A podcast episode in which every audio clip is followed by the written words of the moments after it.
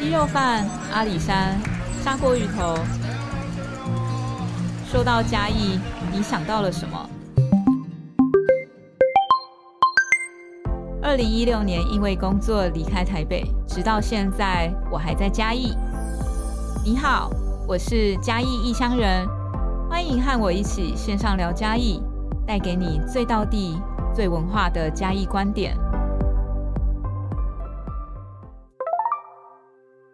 Hello，大家好，我是嘉义异乡人 Joanna。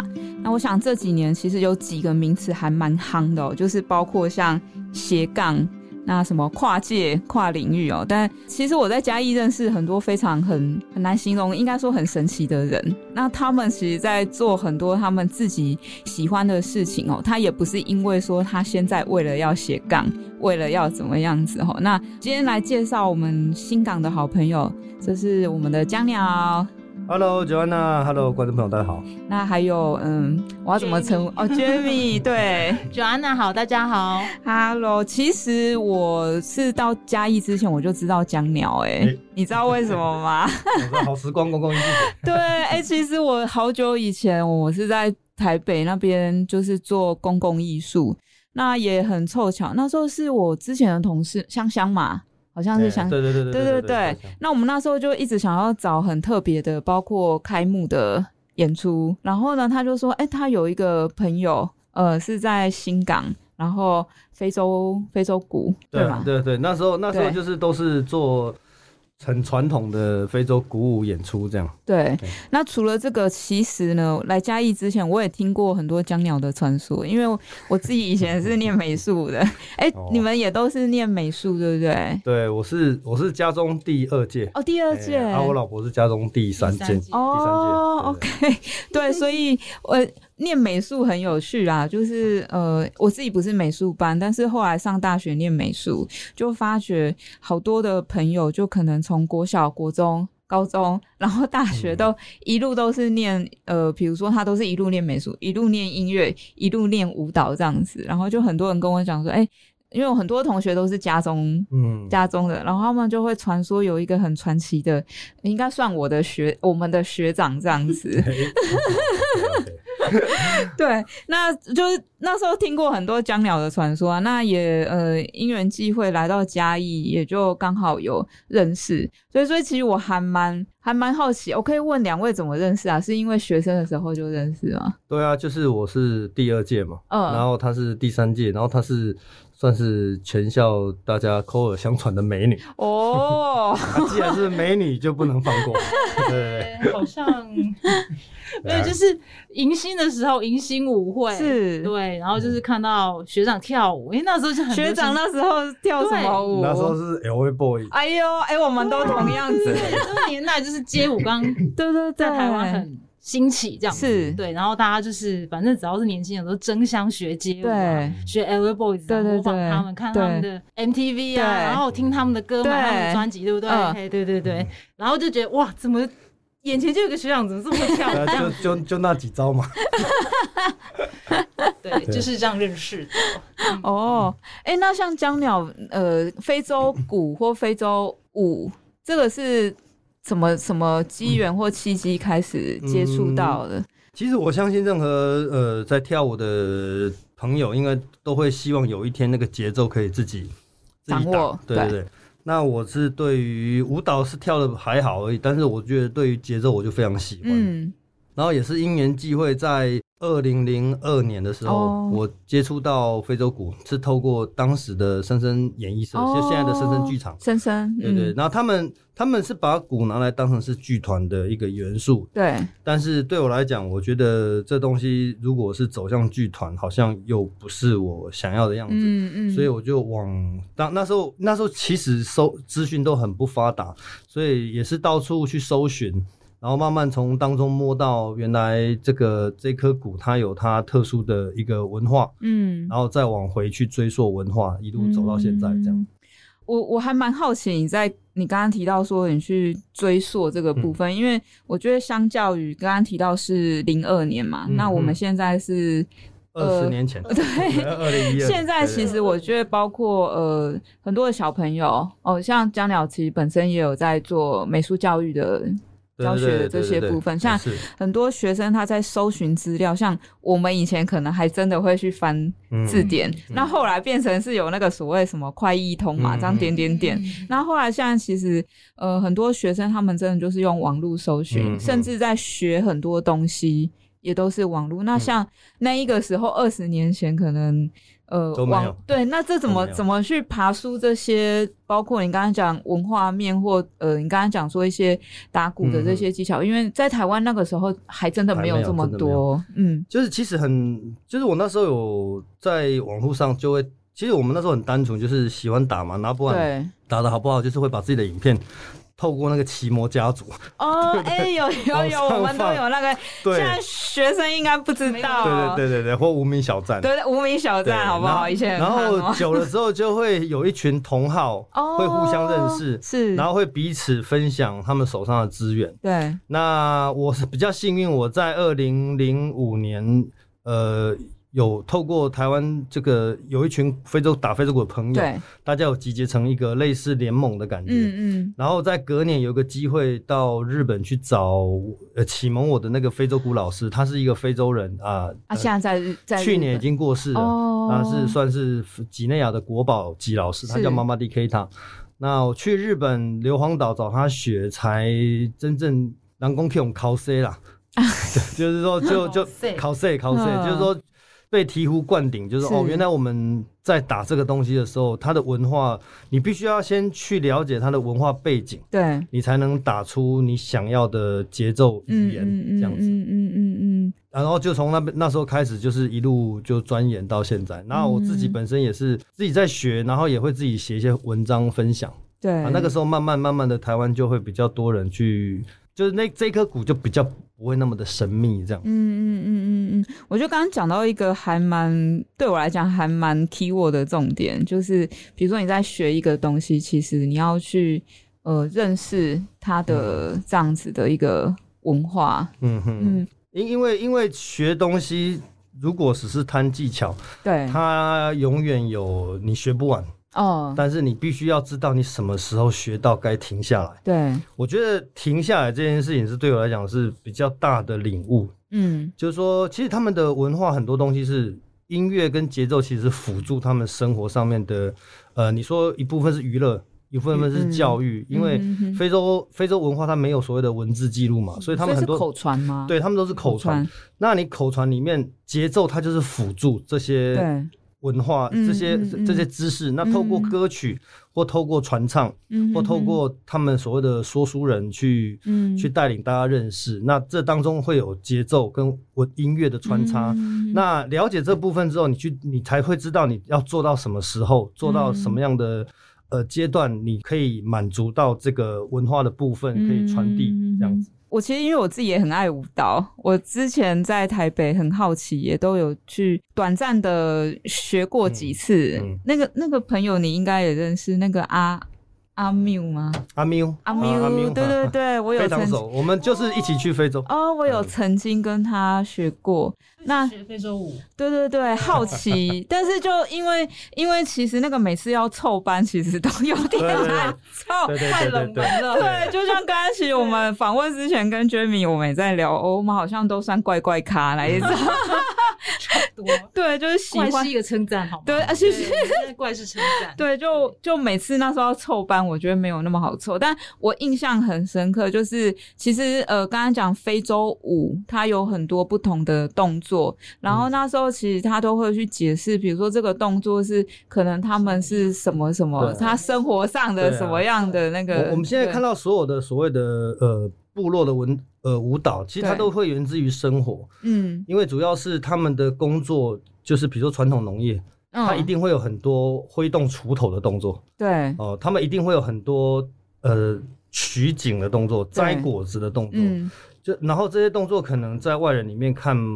它只是一个动作，嗯，可是，在对于这些非洲来自于非洲文化圈的这些舞者们而言，他在做这个动作或是他编这个动作的时候，他有他的背景，比如说他的歌可能就是一首专门收割的歌哦，他就会把这些动作放在放在里面。对，那我觉得在在做这个动，在在深入钻研这些东西，其实在当时是对我是非常有有兴趣的。这样，哎，所以 Jamie 也是这样子因缘机会，然后开始接触到像跟非洲相关的事情嘛。对啊，因为就常常看他在那边弄嘛，然后就。其实本身我也是很喜欢音乐跟舞蹈的人，对，就是听到音乐都是那种不由自主，身体就会自然的扭动。有有有，我其实我有 follow 他的 IG 跟那个，对，然后很好看呢，他的线动我都很好看。谢谢谢谢谢谢收看。对啊，就是平常就已经是很喜欢。音乐跟舞蹈对，然后所以尤其是节奏类的东西，那那时候开始打非洲鼓的时候，一开始那也是老婆嘛，嗯，每天看他这样弄就觉得观望嘛，到底他要干嘛这样子。然后到后来，其实一开始我们做非洲，他做非洲节奏的时候，那时候一开始跳舞是直接叫街舞咖进来跳哦，对，但是那个身体其实会不会不太一样，对不对？不太一样。对，那反正就是以。街舞的身体，它就是把它当成一个节奏在跳。对对，然后到后来，我们比较后期创团比较后期之后，开始认识很多大师，嗯，开始说去对非洲的舞蹈方面更有一些理解之后，对的东西，直到他们二零一五吗？请帮光可以吗？不是，是那个你们公演，哎，公演，公演，正式售票演出的那一次，我才正式的看到说，哎呦，我们团呐，怎么这么厉害啊？怎么能够？他带了一一票那些，太太客气。但本来三个女生在团里面都是在打鼓，要不然就是有一些从事乐器，都是乐手。那那次为了公演，让东西更丰富精彩，他们都有下去做。跳舞或者甚至古古家舞的这种动作，我就觉得哇很惊艳。嗯，那时候才认真的理解到说，哦，戏班子做事情真的是，其实真的还是几年来还真的有走出一点成果，所以就觉得哎，自己也觉得非常有兴趣。因为其实我之前的工作也是非常忙啊，所以就是也觉得啊，就是没有空这样子。但是现在很愿意说未来试看看这样，对，就觉得反正就是一个。非洲的舞蹈艺术，嗯，然后就就在我身边，我怎么可能，对，怎么可能放过他呢？真的，对，所以呢，就是就开始也是每个礼拜一的团练，就跟着他们一起团练，然后再带我姐妹们一起。我妹妹啊，其实我有四个，三个妹妹，哇，对，然后我们家其实从很小的时候就很长，我妈带着我们上舞台哦，因为我们家姐妹从小就对音乐舞蹈非常有兴趣，对对对。然后呢，就会自己研究舞蹈，自己表演，然后排动 作。有，所以从小就是这样，从小就是这样哦。然后，然后后来当然就是有那样姐夫，就是我妹他们都觉得哦，姐夫就是从以前教街舞。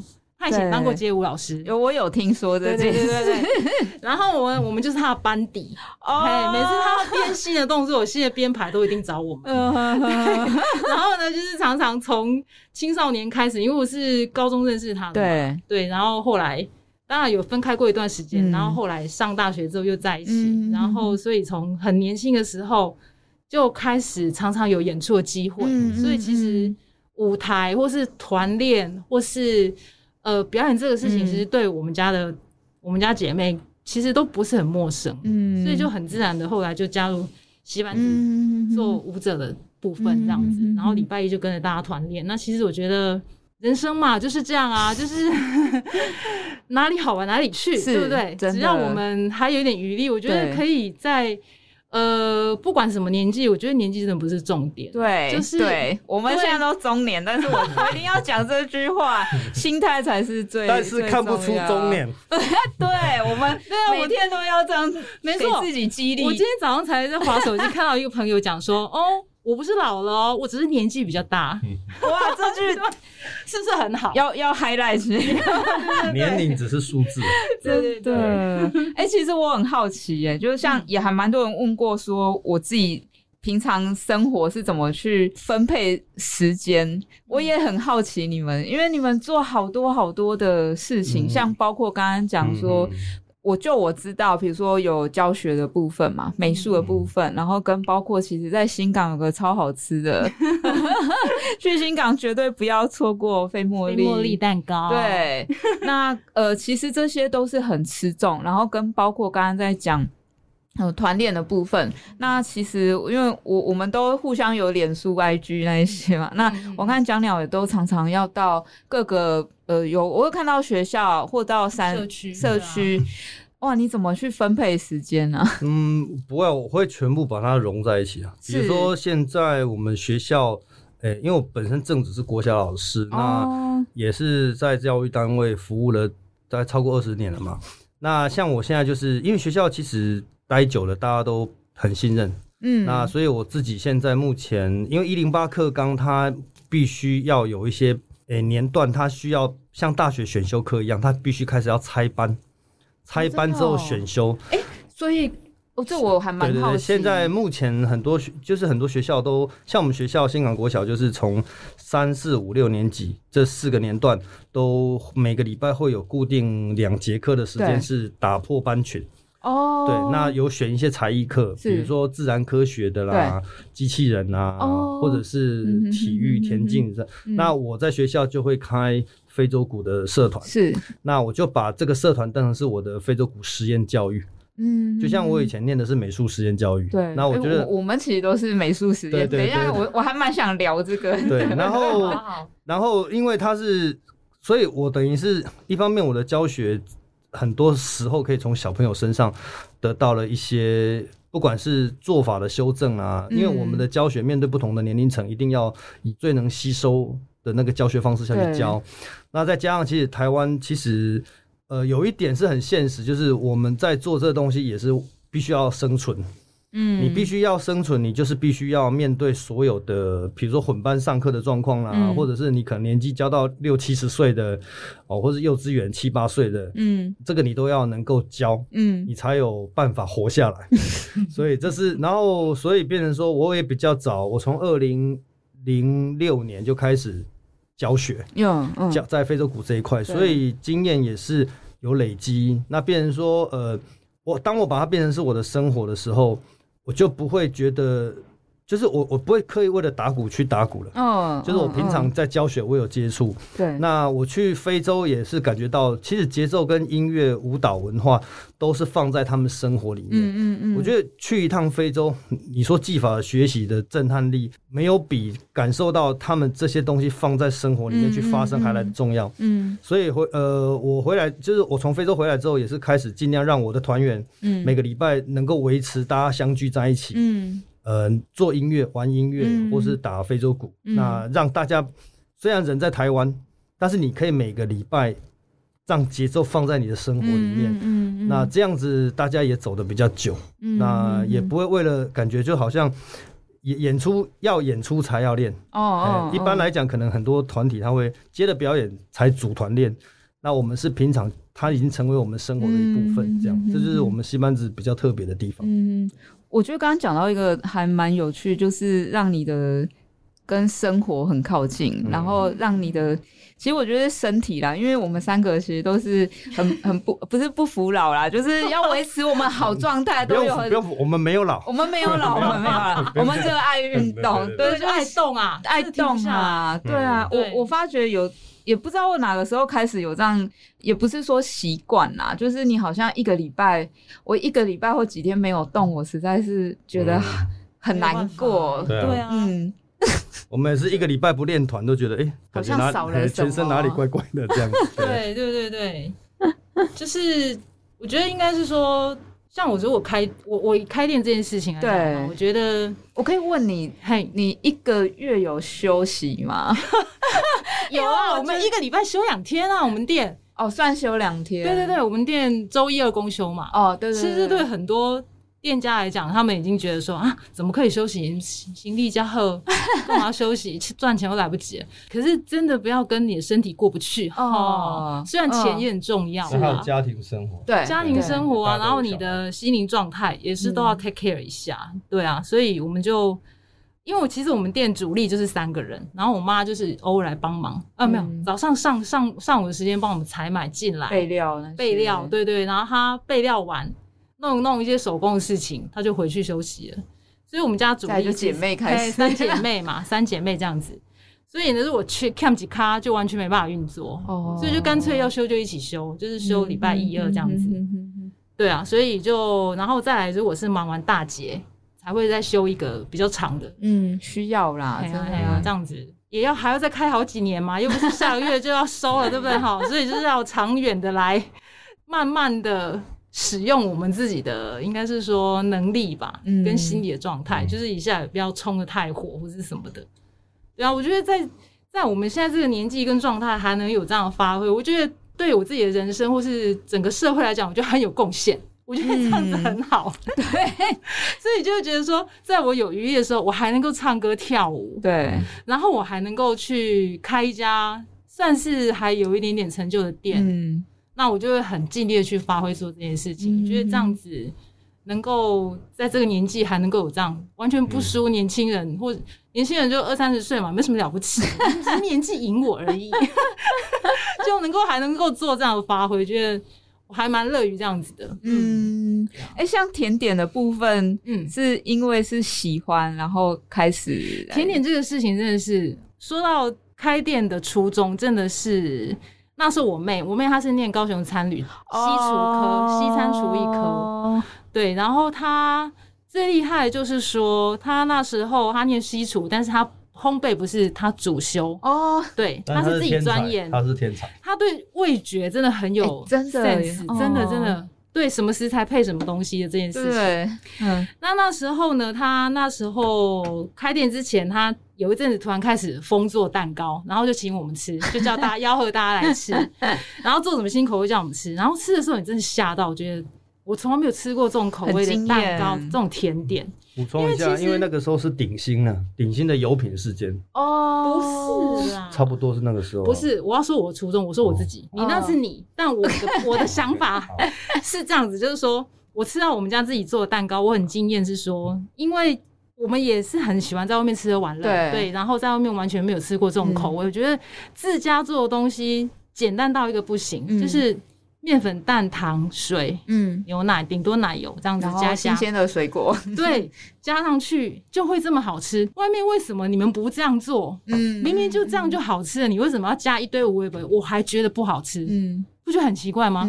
尤其我们曾经有一次去慕名吃的一家呃连锁店，他说他们家巧香蕉巧克力非常好吃，嗯，哦，我真的记忆超深刻，吃。吃到我妹的蛋糕，再回想那一家店，我真的觉得我们不开店不行哦。对，那个蛋糕拿出来啊，那个里面的香蕉是黑的啊。那然后他还跟我说：“哦，这香蕉摆就这样子，不是吧？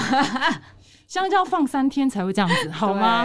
它会氧化，好吗？你跟我说这是你们做出来的香蕉这样子。”然后吃下去就是中间是硬的，就是板面是已经放久了啦，就是它是冷冻冷冻的。对，那连锁店我们后来自己开店才知道，说连锁店其实都这样，就是他们中中央厨房做好冷冻，然后送到各个店家嘛。哦对，然后他开店的时候再把它拿出来。冷藏的蛋糕柜里面，让它慢慢的回温，回温，回温。对，所以我们吃到都已经是不知道冷冻几天的东西。对，其实连锁店都是这样子啦，也没什么好奇怪的啦。如果说大家喜欢，或是他你没有得选择，想要这样吃，当然也是可以。但是我我们真的是觉得，明明东西可以很新鲜的状态，然后很简单的食材就会很好吃，大家为什么不这样做？我偏要这样做。嗯，所以我们就是因为这样开店的。哇。而且我们那时候真的有一种很很有不疑有他的想法，是觉得说我做好吃的东西给大家吃，怎么可能不会有人买？即便我们在乡下，我真的是这样告诉我自己的。而且后来我们会觉得说，其实这也是要拜现在的社群媒体的这个功能，对，真的帮助很大，就是让我们这些有理念的店，你即便是开在荒郊僻野，大家还是找得到我们。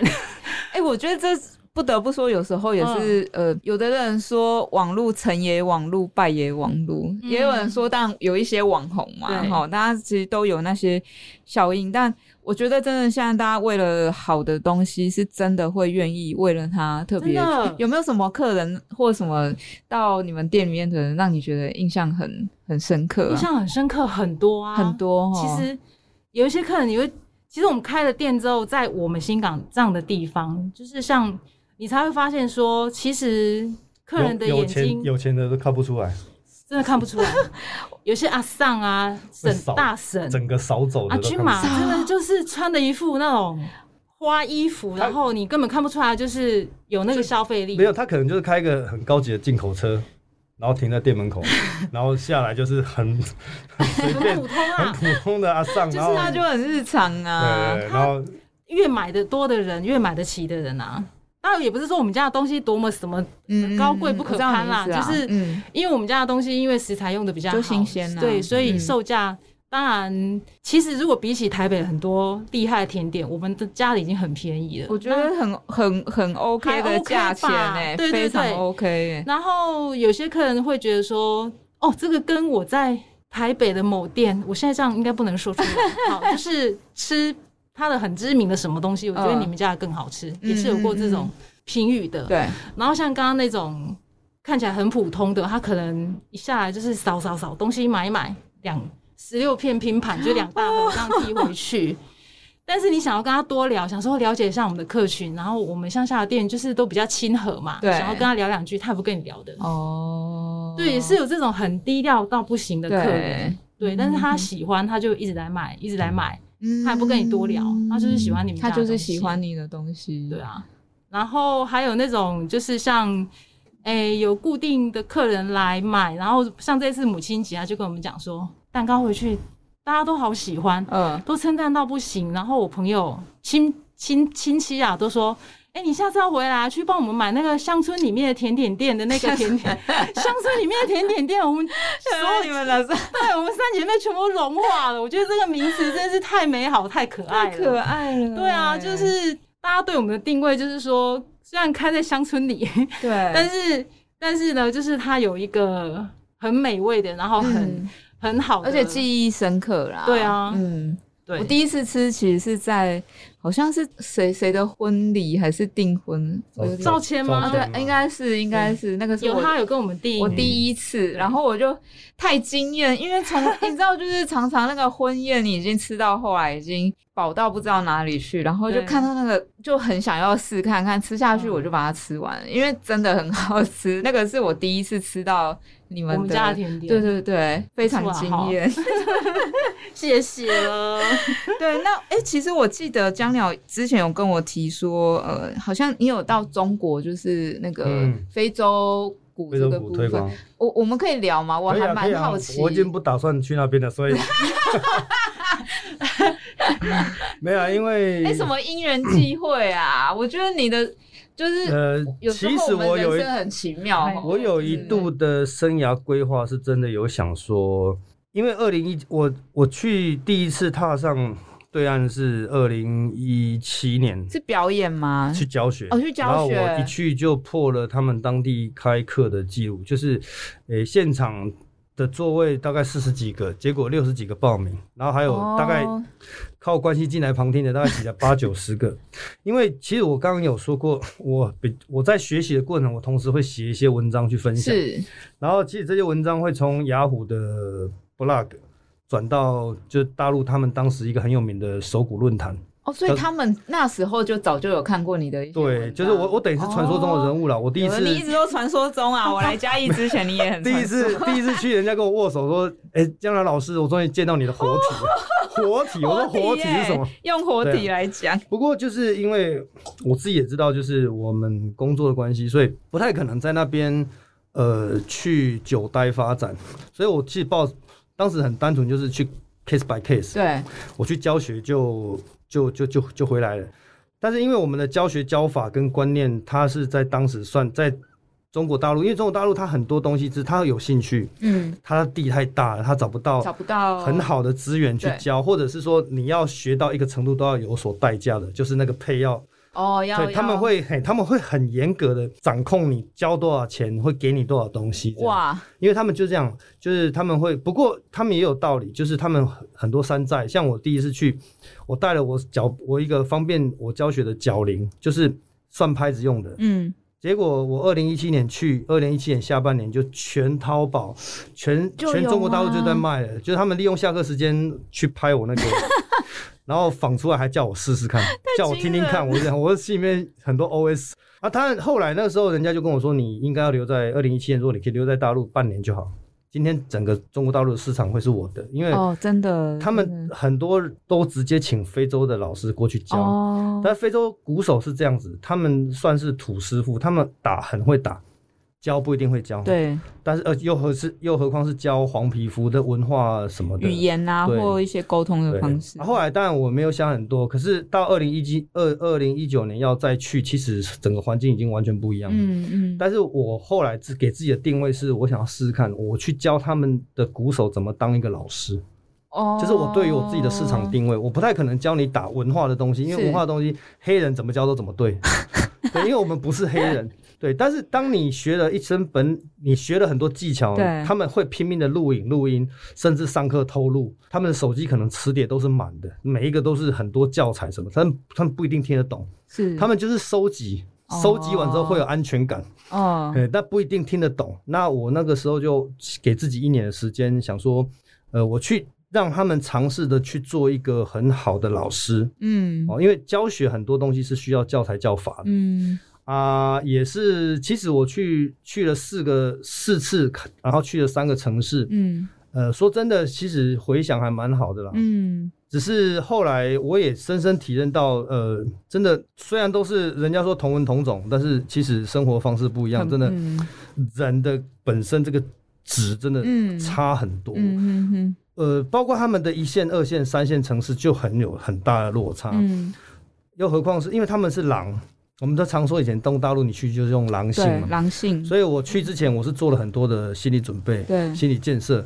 所以我去也是用这种方式对待。不过我一直觉得这个不是我的本性，因为在台湾其实我们的教学很单纯，小孩子能够多学我们就多教。嗯，哦，因为到了偏乡啊，上山下海，你你会去欣赏小孩子的潜力。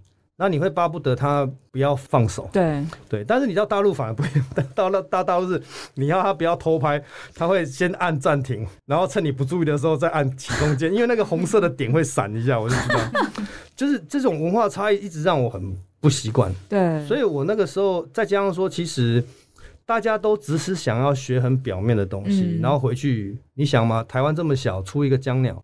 他打的再烂，比如他回去贵州，他就是贵州的江鸟。因为 因为二三线城市真的太多太，就人的人的质地真的差非常多。这个我不去，我自己也感受不到。嗯，所以当后来又发生二零二零年，一方面是疫情嘛，再来就是我真的那下再来就是反送中。哦，反送中我就我就屌了几句嘛。我我在网络上屌了几句，就有收到风声说不要再去了。哦，哎，啊我是觉得眼睛不要只看一片树叶嘛，你你会错失整个树林。嗯嗯，所以我后来就想说，没关系，我们不要去一直投，不要一直去看大陆这一块市场。嗯，那其实反而心态开很多。嗯，我觉得台湾还是有很多地方可以开发啦，只是我一开始没有很。没有，真的很有心去经营这一块，这样对啊。哎，其实江鸟他们也是有得过奖的啦，这个可以讲一下。对啊，因为我其实我们入围两次，对啊，哎，这个很厉害耶。但是因为非常厉害，就是因为打非洲鼓，没有想到有一天会接触流行文化了。嗯，但是也是因为打了非洲鼓，我们我们对自己很诚实，我觉得这种东西。呃，你会看得到，你会去已经预想到它的那个界限在哪里，嗯，因为它必定是不是你自己本身的文化，嗯，那乡下地方不比大都市，大都市你可能机会永远都在，比如说你收了一笔钱，你只要带你的团去打个三五分钟，你钱就领到了。可是，在南部不一样，南南部你面对的听众都是台语的听众，嗯，都是有一个年纪的听众，然后你的表演地点可能在比尔店，哎，对哦，对，然后你可能在台上苦工，你演奏个四五十分钟。他会给你少少的钱，但是你要生存嘛，所以你很容易走到了一个瓶颈，就是我我们在台上想要传达的东西，观众感受不到，嗯，因为他毕竟他不是他日常生活里面习惯习惯的的东西，那可能一开始很热闹，三分钟五分钟很热闹，大家会吸引眼球，可是你要做一个小时两个小时的演出，它必须你的音乐东西要慢下来，嗯，你演出的东西要有重量，嗯，我们必须承认非洲文化它不是大家每一个人都有所共鸣。嗯，所以这个时候我就在想说，既然比如说弹吉他的，他可以用他的吉他创作，哦，那你弹钢琴的可以用他的钢琴创作，那我是打非洲鼓的，那我也可以用我的鼓声来创作。所以从那一刻开始，我们从大概二零一二、二零一一年年底到二零一二年，我就开始带着团去转型。嗯，我们从原本很比较 local 的非西非的鼓舞展现。嗯嗯。一直到尝试创作，那当然创作对于我们这种所谓的乐音乐素人来讲，他一定会绕很多弯呐。嗯，那不过也很幸运的遇到我现在这个唱片公司制作人陈品先老师，嗯，啊，同时有也是我的老板，嗯，他会他比较大胆的提出帮我们出片的的想法，嗯，那也透过第一次的专辑录音，我们有学到了很多啊，我也才比较深刻体会到。所谓的流行文化，它是产业。嗯，既然是产业，它就有办法学习。嗯，因为产业的东西，它很多牵扯到很多实际落实的面向。那经过了第一张专辑，那些非洲人教我的事。也也蛮感谢大家当时很多音乐评审的肯定，然后我们就入围了金曲奖跟金鹰奖，很厉害啊！可是那个时候，我觉得对我最大的回馈是我了解原来音乐从我心里面脑袋想出音符，想到歌词开始，到如何呈现一首歌进录音室，这个整个产业链。我有一个概念，嗯，那当下其实发完第一张唱片，我就想要做台语的，因为第一张唱片我们做的比较保守，我们做了三种语言，嗯，非洲的语言，然后国语、华语、华语，再是台语，嗯，可是过了第一张的洗礼之后，我就是想说，那我的创作真的真的就是要走台语，台语，那一方面也是因为我们台语才是我们在在嘉义真的比较。最常、最常听到、最常听到的语言，也是我们的母语，这样。然后再接下来就是我对于台语的创作也比较有把握了，嗯，有了第一章的经验，然后也后来第二章出来也是。蛮幸运的，就是大家也获得了评审的肯定，这样。因为在整个流行音乐圈，能够在金曲奖入围就好了，入围就真的很厉害。就对我们来讲，入围就已经这一趟旅程走完了。我们已经不会去在乎有没有 走红毯走过。对对，红毯红毯那三十秒，大概就是我们这一团出这个专辑的的的顶顶。对对对，超帅的，真的。然后，而且主要是大家团有一个目标。嗯，因为像我们现在的团的创作，也都是除了我之外，还有我们的贝斯手花刚，他也会创作。哦，他也，嗯，对对对，就是我们可以把文字、音乐化成作品，然后这一段过程大家都一起走，一起走过，对对，所以我们的感情都很好。哎，我其实想问一个，就是因为我自己也是做创作，有时候创作人跟创作人在一起，哦，跟哎，其实，嗯，他们。也是，他们小朋小朋友也是也是也是舞蹈嘛？嗯，哦，我女儿，对对对对对对跳舞，她是舞蹈，她是舞蹈。哎，大家一家都是创作，都很热爱这件事情，这个生活应该很精彩。对对对，你是说大小冲突不是？我我说因为我自己也是啊，我我觉得像我自己的历程是，我国中是美术班，是。对，但是我其实国中美术班，我以我其实是喜欢画画，但是好奇怪，我国中美术班之后，我就变得很不爱画画。都是这样的。对，就是国中美术班，我那时候印象就是，其实它有一点，我不知道像现在的学校怎样，但我们那时候我觉得很像变相的某一种的升学升学班，对，所以就呃，其实。那个上课画画也都是在画，为了考试的考，都一直在画静物什么的。所以我高中其实就是读一般的高中，后来就在呃大学再回来念。所以其实呃还蛮多人问我说有没有小孩子喜欢这些东西，要从小就开始。开始一直都是念这样班，我觉得看个人选择，我我就常常会说，就是没有一定说你一定要念这个，你未来才可以怎样。嗯。嗯，不知道哎，像我觉得念创就是这样，就是自己就像刚刚跟 Jamie 聊，我们都怪怪咖嘛，就是 那那那我可以问一下，现在访换我访问你，好，你你小时候很叛逆，对不对？我非常叛逆耶，那现在变得这么的文青跟乖巧是怎么回事？所以就是说我女儿现在很叛逆的时候，将来也可能是这样，那我就放心了。我觉得我觉得都会有那个过程呢，就是呃，我其实从国中之后到真的三刚刚讲三十岁之前，我真的是应该所有。所有叛逆跟所有那种让爸妈很生气的事，我应该都干过，全都做过。所以另一个想法就是，好像我该做也都做过。可是就呃，我觉得好像都会经过那一个那个风暴期，对，会有那个阶段。就是呃，我那时候会觉得我妈为什么一直不断的在管我？可是我后来，嘿，现在真的。比较大了以后，就会觉得，哎，会会去体会跟了解，但是我就要走过那一个过程呢。那那个当下，你一边很叛逆的时候，一边也知道说妈妈是关心你，那你还是继续做让妈妈生气的事情，是这样吗？这是在问罪吗？没 有没有，但其实其实我觉得那个那时候的内心是，呃，我觉得有点，其实是有点矛盾，就是其实自己小朋友其实是会。会知道说这样做，妈妈应该其实是会会受伤，心里面应该还是知道的。当然知道，啊对吗？因为只是说 就是调缸啦，可是 荷尔蒙的关系，我不知道。我就是想这么做，可是就是青春真的是过了那一个阶段，我我现在反而就很喜欢跟我妈讲些有的没的，因为对对对，因为我主要是我大女儿现在她也是从小一直学舞蹈嘛，哦，也是到了国中。毕业，嗯，他因为他想念他想念的学校一直没有考得很好。哦，然后他也很沮丧的情况下，就他的高中三年是念普通高中，嗯，那就是有就像你这样嘛，就是你可能画画念念到一半，你觉得不想念了，你跑去念普通的，对，那我们是都没有强迫他，我们但是我们保留他可以。随时回头的机会。哦，然后他也是高中才发现，其实其实学舞的或学艺术，尤其是学舞蹈，嗯，他们其实很多都很自律，很很想象的舞蹈人，舞蹈人，我觉得舞蹈人尤其，嗯，对，因为他们所有的东西都是 step by step，对，你要练。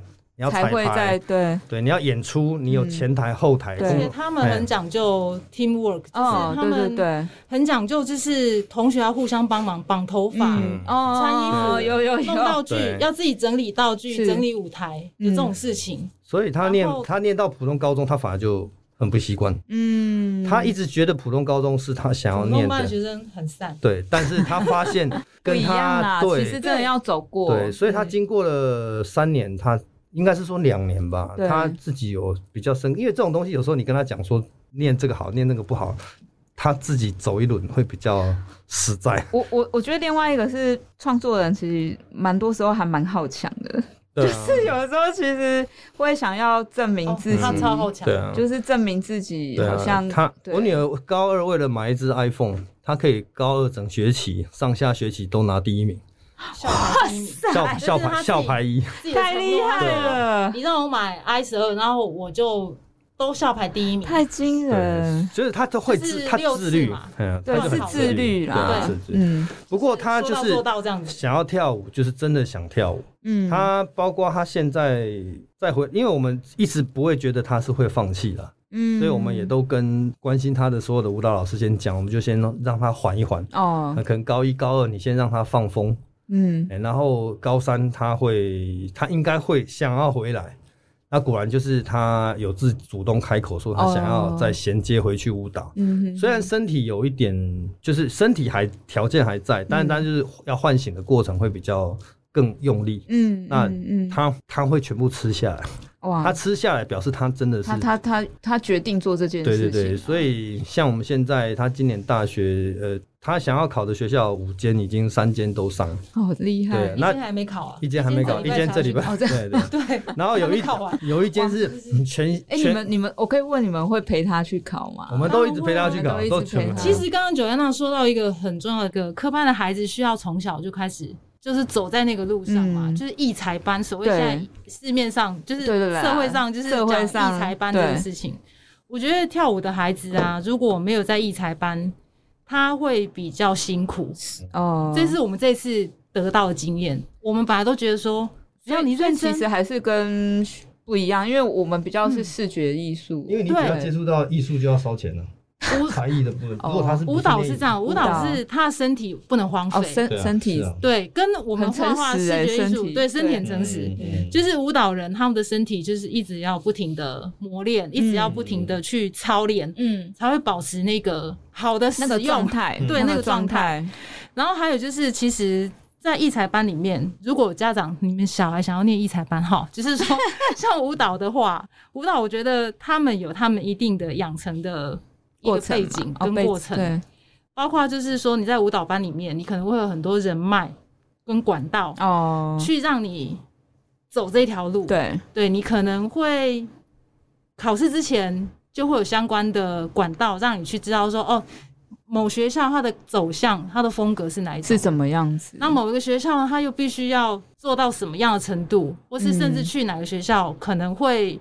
呃，有什么样的资源？对对，这些事情都必须在艺才班里面才会知道。嗯哼哼。那以前我们觉得，我们只要有兴趣跟有心，我们怎么可能没办法去跟别人一样考上或是什么的？嗯。但是这个是这一条路上唯一觉得我们比较弱势的地方。嗯。我们念普通班的孩子，就是只能靠自己。哦，真的。就靠自己去摸索，然后就是去要比别人更用力，就是去带着他做。像你刚刚问说。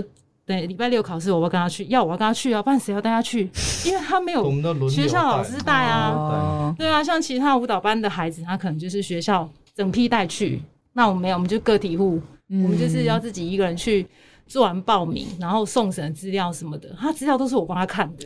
哇，对，就我所以我才说我是江培尔自己的教务处跟辅导室，人家都是学校整个舞蹈班的教务处直接支持整批。报名表送上去，那我们没有，我们就是只能自己来啊，这样子。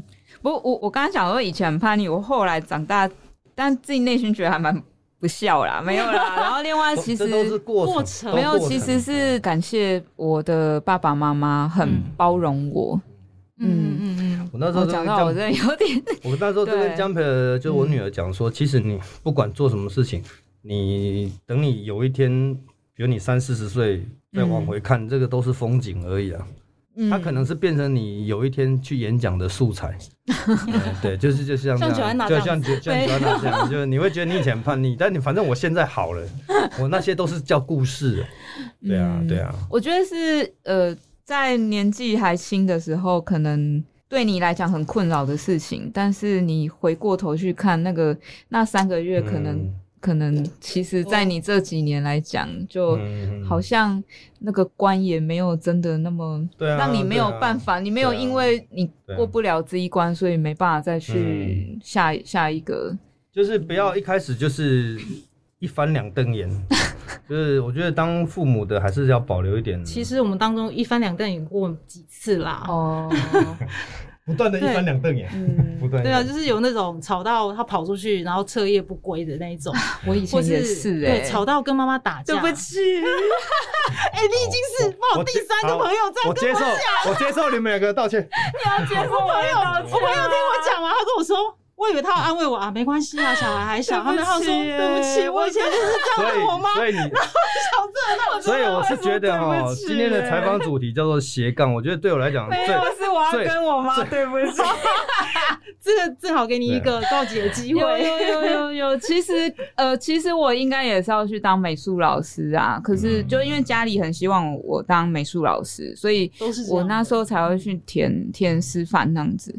对，那后来当然没有去当，当然是师大美术系对，我是师大，对，而且我是画水，我是画水墨画的，没有人相信，我还会刻印章啊，什么篆刻啊。以前的你可能不像，但现在你蛮像的啦，不会，对对对，就是整个就是气质路线。对，但是就呃，应该说在毕业时候，我其实知道我我还是喜欢这件事情，但是我可能可以再去做其他事情，所以一刚开始，说实话。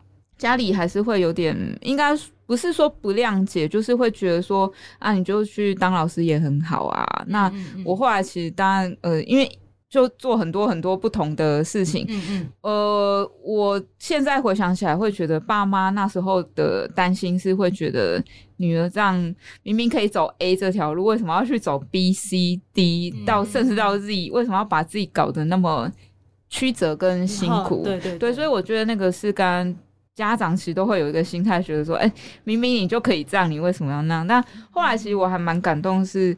呃，因为我后来做很多活动或什么，就我爸妈后来都会来参加我做的活动，对，甚至会听我的导览或者什么什么。然后，呃，这几年我觉得那个相处方式还蛮不一样。以前是爸妈带着我们去哪里，现在有点像我带着爸妈。对，那我觉得那个陪伴的感觉，就可能会因为不同的时间，然后跟可能你也遇到不同的人吧。对，嗯，对啊，就是我我是觉得大家总是就像我，虽然一路都是科班，很多人跟你说对不起，对，所以我不是第一个，对，一路真的很多人这样跟我讲哎，一路科班，但是就是很讨厌画图啊，就是我是多我身边好多，对，就是因为你以前学的东西都是佛考试或者是佛某个教授他喜欢的风格，你为了要拿到更好成绩，像所以我现在是我是四十岁才又开始画图，所以我我毕业之后我是完全应该是说我。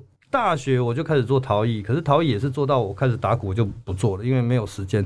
哎，可是我看我真的觉得江鸟的那个创作真的很爆发，但是因为就是话超多，而且 对，但是因为因为你就是他现在重新再回过去，我相信如果你有一天再拿起你画笔，拿起篆刻的东西，你的想法心态可能会又不一样，因为没有人逼迫你了。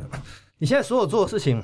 不用对，我觉得是跟收入是无关。对，然后但你会期待，你你也会期待这么一点点哈。我现在在这样子，可能有一天可以画画怎么样？但是你会比较处之淡然，你因为你知道你的年纪，你的你的人生经验告诉你，你你不要去想了。是，所以反正你现在做起来会比较笃定，就是说我认我现在就是做真做做自己爽。嗯，我爽了之后，大家有共鸣。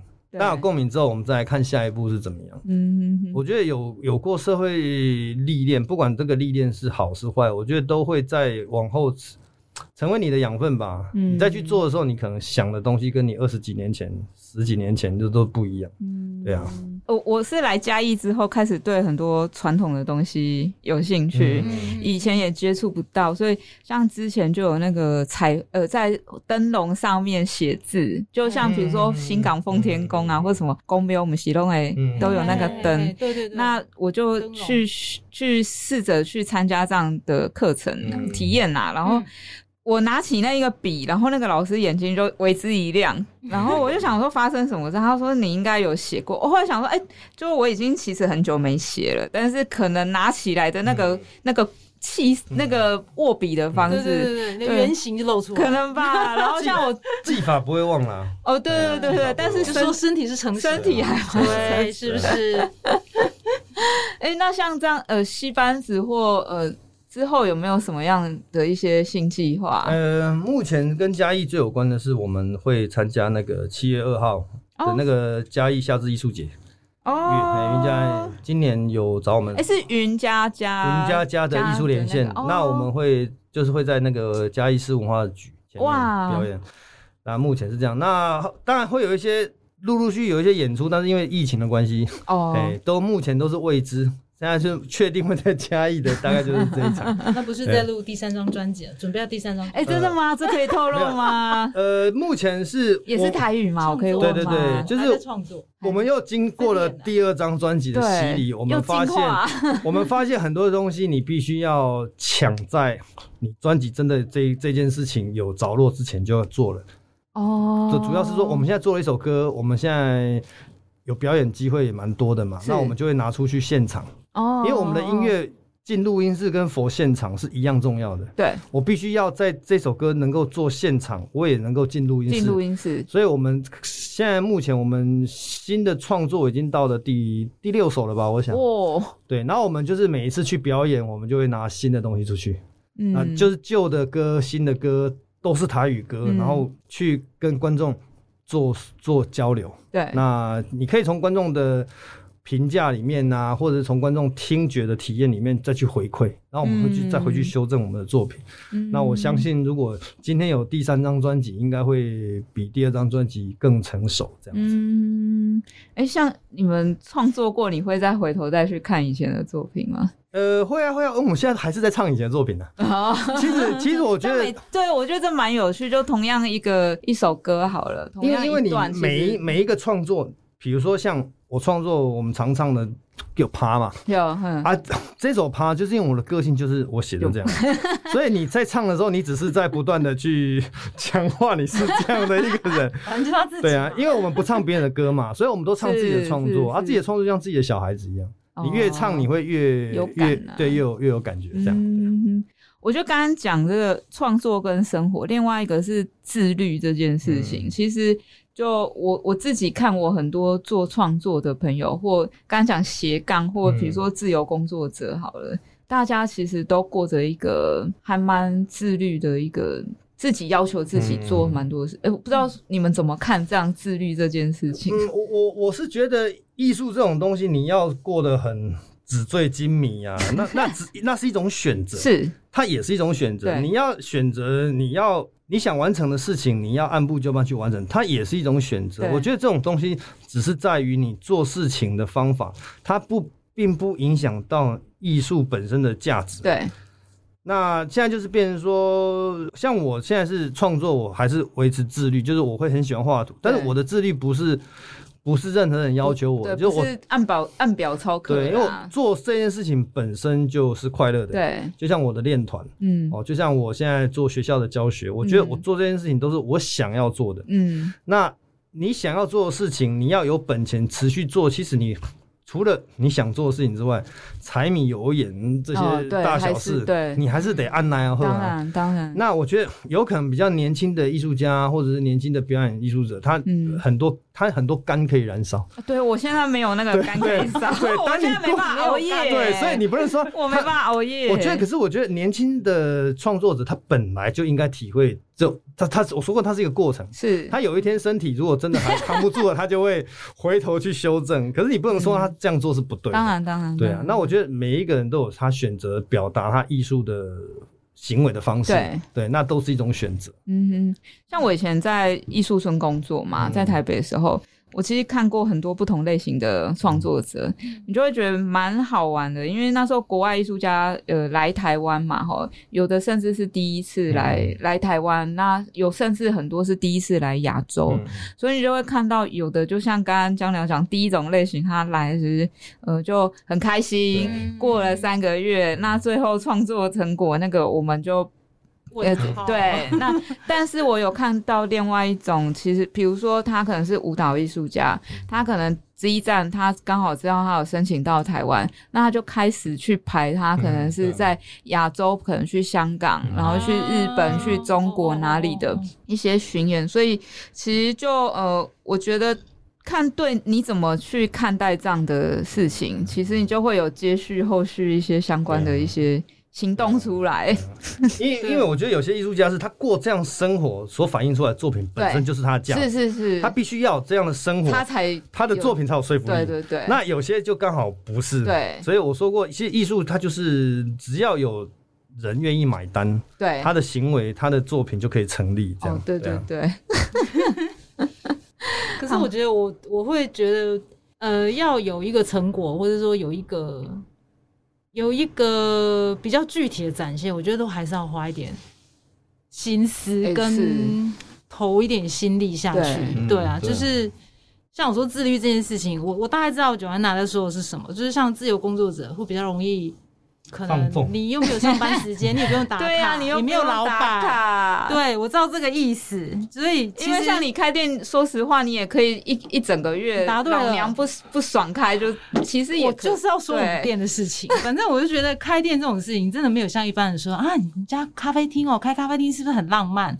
好浪漫哦，就是觉得好好。六点起床，哎呦，对，我们要六点起床，六点下班。哇，那这个事情谁给你的？没有，我们给你。没有就哎，没有，就是其实我妹告诉我的。我妹就是大厨，她叫我们六点上班，我们就得六点上班，因为她说上班要先，我就是分配打面团、做面包。哦。然后呢，因为发发两次之类等等，接下来还要做一堆什么什么什么什么这样的提成安排下来，所以你要六点上班。哇，好，对，这样子，然后每天都要这样。对，那其实我真的一边开店的过程，因为我又不是爸爸妈妈有开过店，对，其实真的都是第一次，人生的第一次。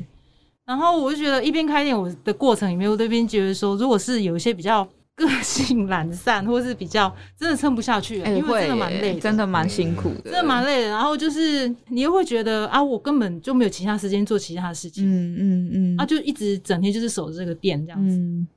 但说真的，你其他时间到底要做什么事情？就是你回家，我相信现在很多人回家也只不过是滑手机、追剧而已吧，应该也没有什么其他事吧。对，所以我觉得有时候真的。现在在这个很很容易纸醉金迷的这个社会里面，你很容易流于一些可能很看表象的事情，对，很形式上的事情，没错。但很多时候你都要抽出来看，嗯，抽出来看，然后要一个理智的做法。然后，就像我最近在看阿豹的书，哦，对，阿豹他就说，他其实。在他第一张专辑就是《爸爸养那个女人》那张专辑，他也是一个尝试性的做法，但殊不知突然就就爆红了。对，其实很符合现在我们在讲的议题，就是说做自己开心的事情。对，当然当然在做自己开心的事。阿宝他后来说，其实他那段时期间，就是二零一三到二零一五年，他曾很他很努力的冲过，他那一段时间非常认真，嗯，的在做他喜欢做的，所谓喜欢做这件事情里面，他其实用很多心在里面，嗯。对，花很多心思嗯在做他音乐走向，或是一些实现他音乐梦想的事情。当然，后面的人看起来都说：“哦，阿豹就是一个很有 chill、很 chill 的人。”很殊不知人家努力过多久了。对，所以我觉得就是看他的书，最近看他的书也是蛮有启发的。就是说，嗯就是在选择自己喜欢的事情上面，也是要有要很用力的投注过你的心力。然后我也常常跟我小孩这样讲。嗯，对，那。像我们家小孩，当然他也是姐姐啦，而且也不是小孩了，他十九岁了。我是前几天才 PO 过，说走了十九年，终于我们母女终于合体了，就合就是终于心手相连这样子。对他终于比较 get 到我的想法，然后最近终于开始比较愿意听我们说话，然后他会问我们要不要吃什么东西，要帮忙买。哦，这是一个莫大的进步哦。对，然后我又要对不起了。这变我这个变这一集叫做那个 Joanna 的道歉大会，妈妈对不起，没事没事没事的。哎呦，这嗯，这样回头看其实就也不知道哎，很难形容啦。但是真的要经历过，经历过对。然后我觉得小孩你要你要这样子很浪漫的想或者很浪漫的做可以，但是我觉得还是要回归到。你要你认真的时候，是对对对，嗯，就是你才有那个资格去让别人看到你是一副一副那种就像阿宝很 chill 的样子，殊不知他底下就是压着我们说的要怎么样，什么很轻松，然后才可以看起来。哎，有一句什么什么，你要看起来怎样才什么很不费力？还是大家自己上网找，自己上网找，对，就有一句水这样子那个你要必须要很用力才能看起来，对对对对，好不费力，对对对，就有那句话啦，大家自己上网找哈。今天是今天是育儿单元，跟道歉大会。什么育儿还好，那小孩都十九岁还儿哦。好，拉回来。那时间差不多，我们最后谢谢江鸟，还有九安娜，谢谢九安娜，拜拜，拜拜。